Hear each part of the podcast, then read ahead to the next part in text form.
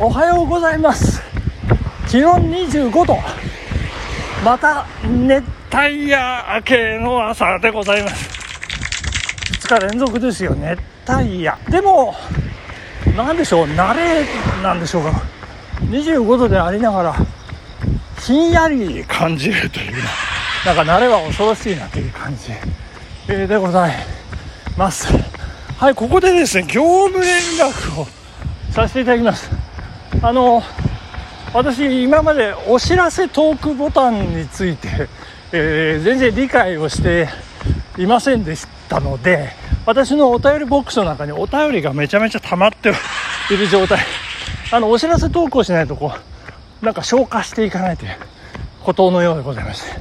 あの本日全て溜まっているお便り全てにこうチェックを入れましてえー、あの配信いたしますんで、あの、今まで、え、お便りくださった方々、皆さん宛てに、もうおしなべて、えー、お知らせがいくかと思いますけど、あの、決して、あの、全部読むというわけではありませんので、あの、ご了承いただいて、あの、よろしくお願いします。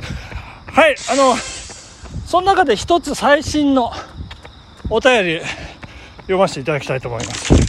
えー、安倍チャリさん、いつもありがとうございます。えー、マチューさん、伴走者をポチっていただいたとのこと、大変嬉しく思います。ありがとうございます。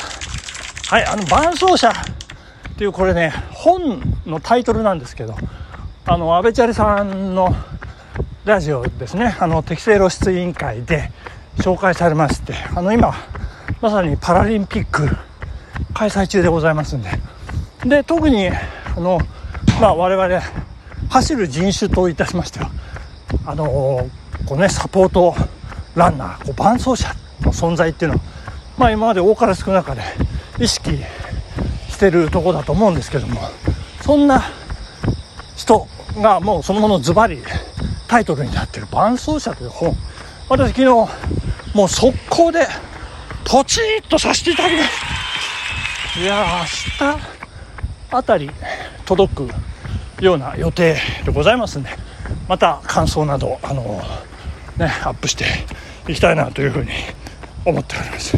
はい続きます。僕も Amazon カートの中には大きい1年生と小さな2年生が入っています。ありがとうございます。私の推し本ベスト10第10位でございますね。古田春日、えー、大きい1年生小さな2年生。えー、安倍チャリさん、カートの中に入れただけじゃダメですよ。ポチッとしないとね、ポチッとね。えー、続きます。8日目のセミは映画で見ましたが、なるほど、角田光代さんの原作も読んでみたくなりました。はい、そうですね。ぜひ原作も機会があったら読んでみてください。はい、うすうす感じていましたが、越千尋、長作ひろみ、こんまり様、てんてんてん、マチューさんの思考が分かってきました。自ら告白しておりましたが可愛らしい女性がお好きなんですね。さらには芯が座っていて強い面も持ち合わせている人がタイプだと AI かっこアベチャリインスペクションかっこ閉じが分析しております。アベチャリインスペクション、えー、分析されてしまいましたけども。まあこのね可愛らしくて芯が強い女性。最も典型的な女性が、えー、我が妻ということでございます。いやもうね芯が太すぎていつも圧倒されております。はい。まあそんな阿部ちゃんさんいつもありがとうございます。えー、今後の推し本ベスト10楽しみにしております。どうぞゆっくりやってください。わらわら。ということで。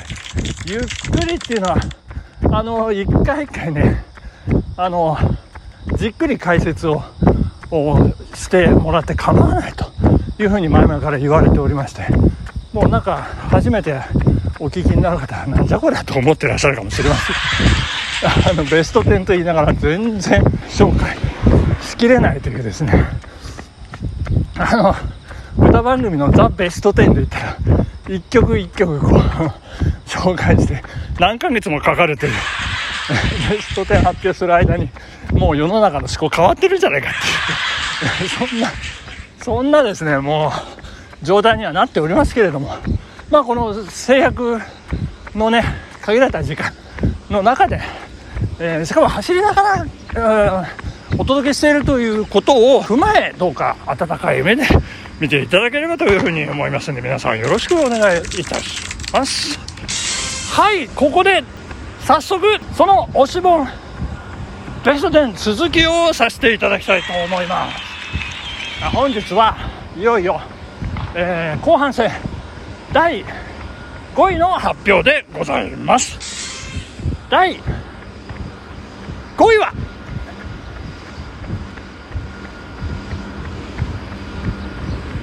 風が強く吹いている三浦紫音。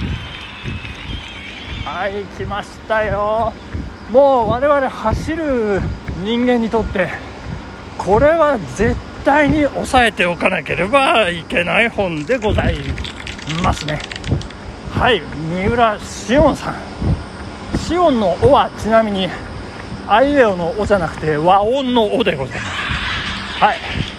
あの決して三浦安仁さんでもありませんので三浦安仁ってねあの江戸時代幕末に活躍した、えー、これイギリス人だったか。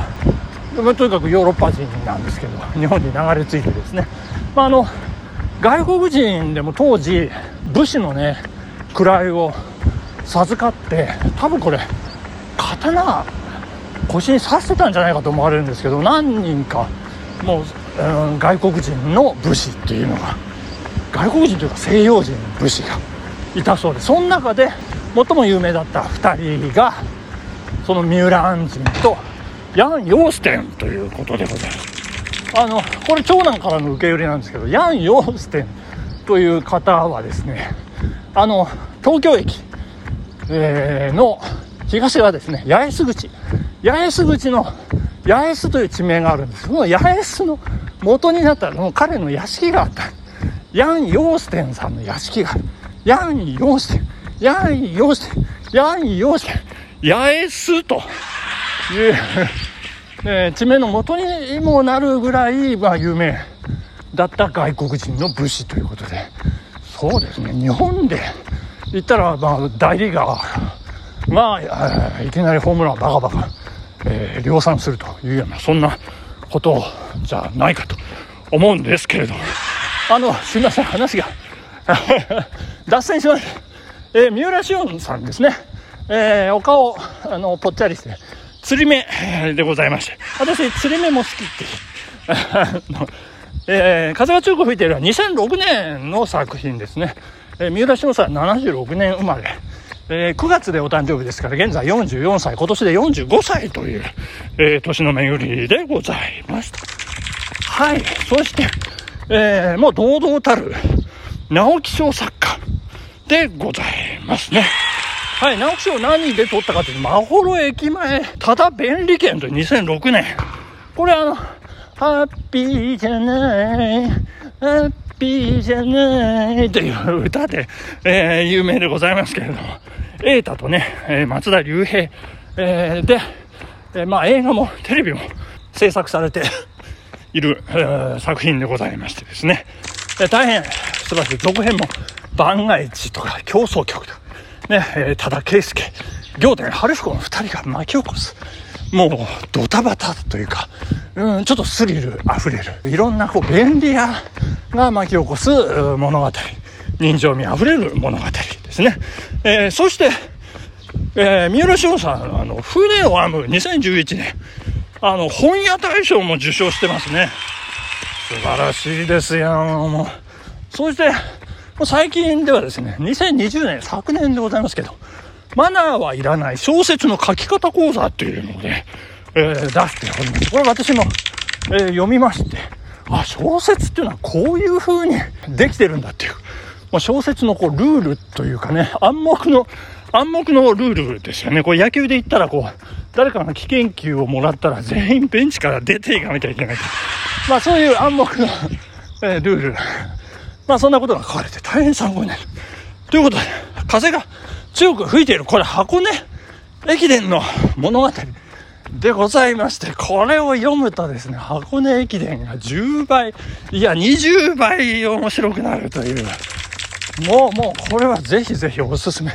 もう弱小チームですね、もう怪我をして、えー、リタイアしてしまっている選手だったり、えー、まあいろいろレギュラーになれなくてっていう、そんな選手たち、まあ、野球で言ったら BC リーグの弱小チーム、まあ、いきなり、え、佐藤、えー、照之みたいな選手がですね、ガーンと入ってきて、そうですね、野球というよりも、もう駅伝で例えましょう。えー、駒台に田沢蓮が加入して駒台がガーンって強くなったみたいな。そんな物語、もう痛快でございます。ぜひこれは読んでいただきたい。ということで、本日の推し本ベスト10、ここまで。